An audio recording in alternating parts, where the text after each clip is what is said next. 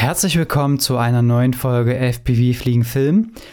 Heute geht es darum, ja, nehmen mir Filmemacher meine Jobs weg, nehmen die Filmemacher eure Jobs weg und äh, wie sich dieser ganze Bereich dann doch gewandelt hat in den letzten zwölf Monaten.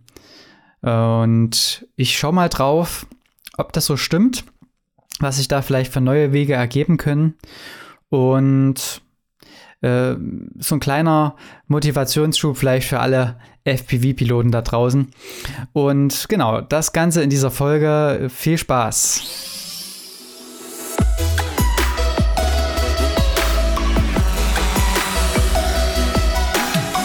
Alright, also Filmemaker oder Filmmaker übernehmen den FPV-Bereich. Ja, was ist da jetzt wirklich dran? Äh, gehen wir da einfach mal rein und äh, ich versuch's mal kurz und knapp aufzubrechen, was meine Gedanken dazu sind. Also es ist ja einfach so, dass durch die DJI FPV-Kombo äh, viele, viele Filmemacher jetzt in diesem Bereich mit drinne sind und einfach auch die Perspektiven und Videos erzeugen, die du und ich als FPV-Pilot schon vor zwei Jahren erzeugt haben. Ähm, aber das Problem ist halt, äh, etablierte Filmemacher haben natürlich auch gewisse Aufträge, haben gewisses, äh, gewissen Kundenstamm und da bringen die natürlich jetzt diese Aufnahmen mit rein. Und jetzt ist es natürlich auch völlig legitim, dass sie das machen. ist ja auch gut, diese Entwicklung, denn je mehr Leute das sehen, umso mehr Möglichkeiten hast du oder habe ich ja auch als Pilot dann mich da einzubringen.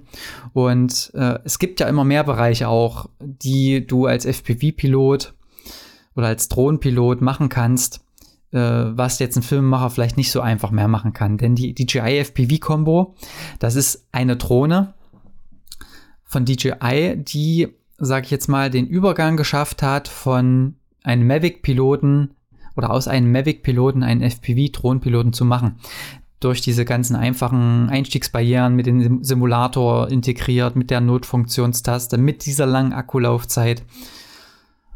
Und dadurch äh, können diese Leute, die dann so eine Combo jetzt haben, schöne Aufnahmen machen schon.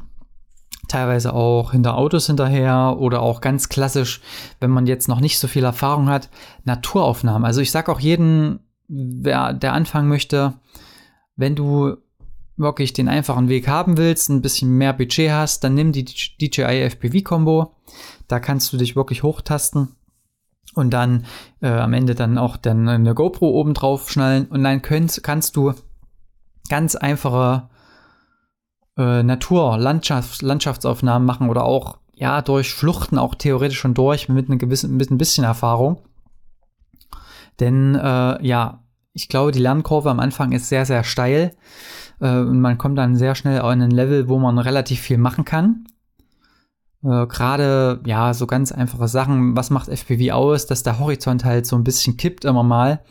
Und wenn man da bestimmte Fluglinien fliegt, dann, ich mache gerade hier so ein bisschen den Helikopter, den, den, den Piloten nach, hier rechts, links die Flügel, dann äh, kann man da auch wirklich schon viel, viel schaffen. Und Jetzt ist es natürlich so, mit meinen Erfahrungen, was ich jetzt so mitkriege oder was ich auch sehe, dass einige Filmemacher da natürlich jetzt auch mit aufsteigen auf diese FPV-Geschichte. Einige etwas intensiver, einige mehr am Rande und aus Spaß, aber um es vielleicht trotzdem mit einzubauen. Und ich sehe auch, dass es in gewissen ja, anderen Firmen oder Agenturen, dass, da hört man auch immer wieder, dass die Leute dann dazu angehalten werden, eben sich auch mit der DJI FPV Combo zu beschäftigen, um dann eben nochmal mehr und bessere Ergebnisse ja, für die Produktion zu, zu schaffen. Und äh, jetzt ist natürlich so, ähm, Dennis Schmelz zum Beispiel, den habe ich ja ganz am Anfang auch mit unterstützt mit meinen Perspektiven und auch eine Drohne gebaut und so weiter. Und wenn die DJI FPV-Sache nicht gekommen wäre, glaube ich, dass wirklich auch viele Filmemacher jetzt nicht im Game so drin wären, wie sie jetzt sind. Denn so war es auch ein bisschen bei Dennis. Der hatte ja dann auch den Eigenbau und es war ja, es ist trotzdem immer wieder so ein bisschen mit schauen, was funktioniert, was funktioniert nicht. Dann war so ein Umbau auf digital äh, nochmal drin. Das war auch ewig. Dann die ganze Akku-Management-Geschichte ist auch alles nicht so einfach. Und dann kam halt die DJI FPV-Kombo raus und dann, ja, ein Beispiel jetzt mit Dennis, der war da halt wirklich hellauf begeistert und baut das jetzt mittlerweile und macht auch Aufträge damit. Äh, äh, jetzt hat er natürlich dank mir, nicht dank mir, aber mit meiner Hilfe hat er es noch schneller geschafft, dann auch mit dieser ähm, Drohne dann äh, sehr, sehr geile Aufnahmen zu machen. Äh, hätte ich auch gern gemacht, aber okay, äh, dadurch sind natürlich noch mehr auch in Thüringen jetzt darauf aufmerksam geworden, dass es ja sowas gibt.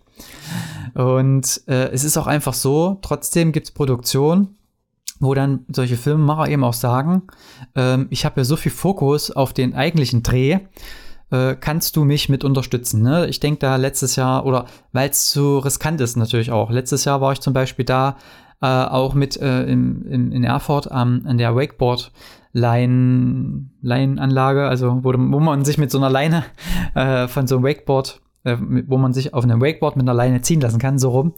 Und da war natürlich über Wasser und so weiter. Und dann hat er natürlich auch gefilmt. Und da kannst du oftmals mit einer FPV-Drohne bei solchen riskanten Sachen noch, noch dazu äh, nicht dann gleichzeitig was machen. Plus, äh, der Protagonist kann natürlich jetzt auch nicht 100 Runden auf so einem Kurs drehen. Ne? Das heißt, da muss vieles parallel laufen. Und dann kommt man oder kommt der Filmemacher auch nicht drum rum, sich dann noch so einen FPV-Piloten dazu zu buchen. Und dann kommt halt auch noch dazu das ganze Thema jetzt äh, FPV One-Shot Indoor-Flüge.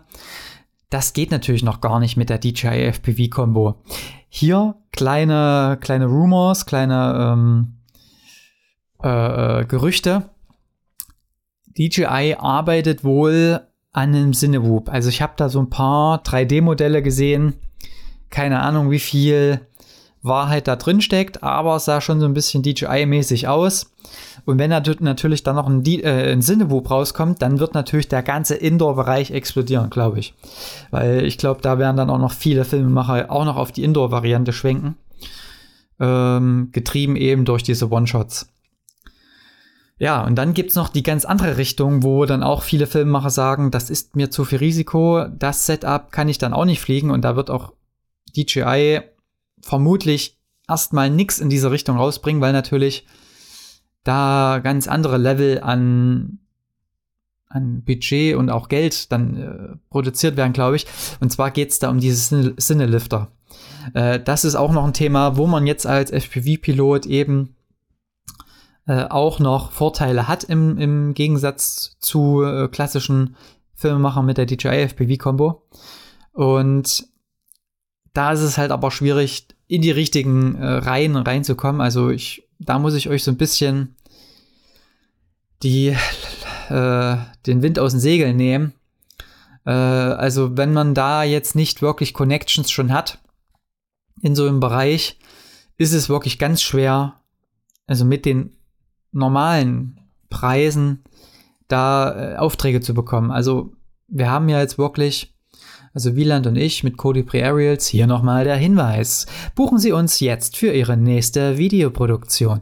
Äh, also wir haben ja mittlerweile äh, vier solche Cinelifter, die verschiedene größere Kopter, äh, größere äh, Kameras auch tragen können. Und äh, ich muss ehrlich sagen, die Auftragslage ist leider äh, ja dafür nicht so groß. Also oftmals sind die Produktionen halt doch nicht so hoch vom Budget her.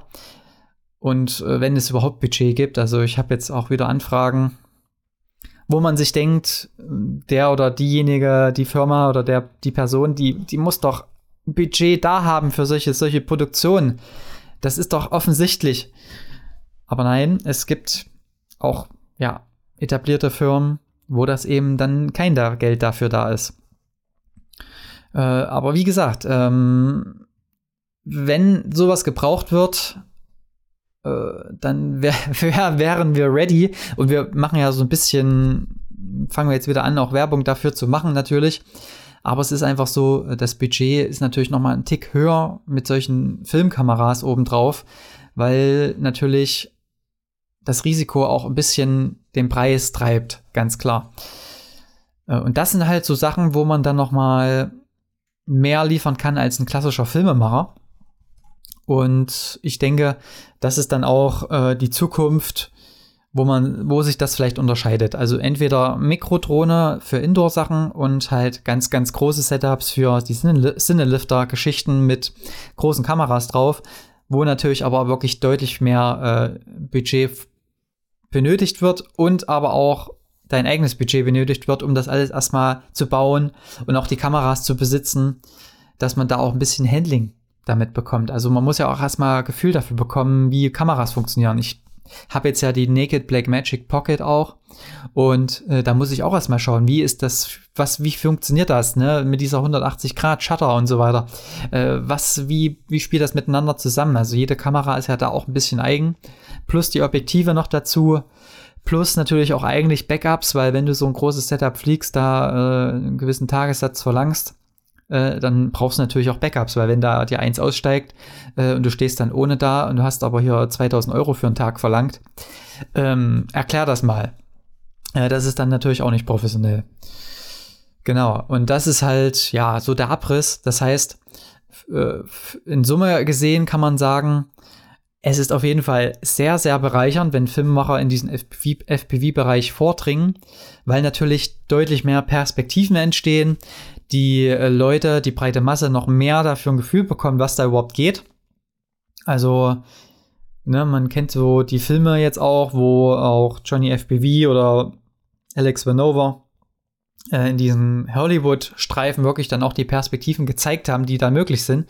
Also auch in dem Bereich wird's mehr geben. Vielleicht nicht immer so äh, viel eingesetzt, wie es teilweise dann gemacht wurde.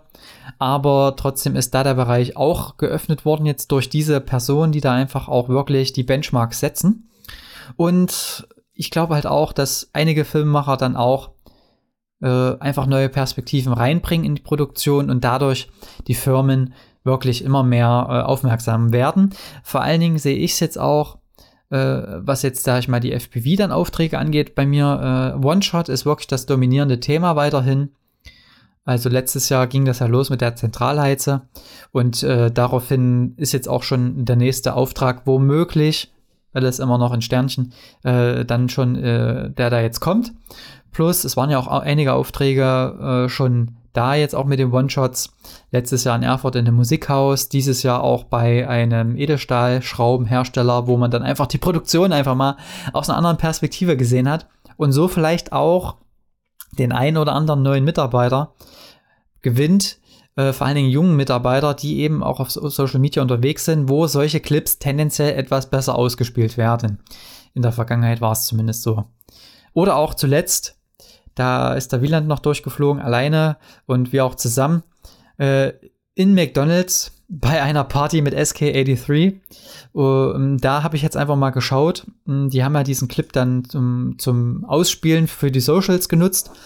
Ja, und da haben wir äh, knapp die Millionen an Impressionen damit bekommen. Also ihr seht, solche Perspektiven bringen auch ein bisschen Mehrwert. Natürlich muss man sagen, das Objekt, was gefilmt wird, ist da auch wichtig. Und bei den McDonalds, da muss man jetzt auch ein bisschen äh, auf dem Boden der Tatsachen bleiben. Ich glaube, äh, da war die Tatsache, dass da ein DJ mit äh, Fontänen und Raucherzeuger und einer riesen äh, und einer geilen Crowd, die davor einfach nur abgeht, äh, ich glaube, das war, das Motiv war einfach ein Tick geiler noch äh, als der Rest, was man auf Instagram und so sieht. Und ich glaube, das hat natürlich auch die Aufrufe sehr nach oben getrieben. Ja, aber trotzdem haben wir da einen kleinen Teil dazu beigetragen. Das freut uns natürlich. Und ja, solche Perspektiven sind halt dann einfach nur mit solchen Mikrokoptern möglich, äh, die äh, bei den meisten Filmemachern eben noch nicht stehen. Ne? Dafür jetzt hier die kleine Motivation. Also wenn ihr sowas habt, ähm, entweder Cinewoops oder äh, äh Micro-FPV-Sachen, wo man mit einer Naked GoPro da was machen kann, äh, da ist es auf jeden Fall noch ein Bereich, der, da ist noch längst nicht alles erreicht. Da wird noch viel Kreativität reinfließen, glaube ich. Und da bin ich auch wirklich gespannt, was da noch kommt. Genau, also das soll es eigentlich erstmal dazu gewesen sein. Ich hoffe, ihr habt da so einen kleinen Abriss bekommen, was so gerade der Stand der Dinge ist im Filmemacherbereich. Ich werde, werde das weiter beobachten. Ihr werdet auch immer mal so ein paar Hinweise bekommen. Ähm, und dann freue ich mich, wenn ihr, wenn euch die Folge gefallen hat. Und wenn sie euch gefallen hat, dann könnt ihr auch direkt bei Spotify eine 5-Sterne-Bewertung dalassen. Übrigens, äh, äh, ich hatte ja in der vorletzten Folge so ein Kommentarfeld für Spotify freigeschaltet. Und äh, Leute, ich lese die Kommentare. Wirklich vielen, vielen Dank. Äh, auch auf, auf das Feedback der letzten Folge. Das freut mich wirklich extrem, wenn das dann wirklich direkt wieder so angenommen wird und ihr da auch ja irgendwas mitnehmen könnt daraus. Ne? Vielen, vielen Dank dafür. Und wir hören uns in der nächsten Woche. Bis dahin. Tschüss. Ach ja, ich habe beim letzten Mal auch vergessen, guten Flug zu wünschen. Guten Flug. Tschüss.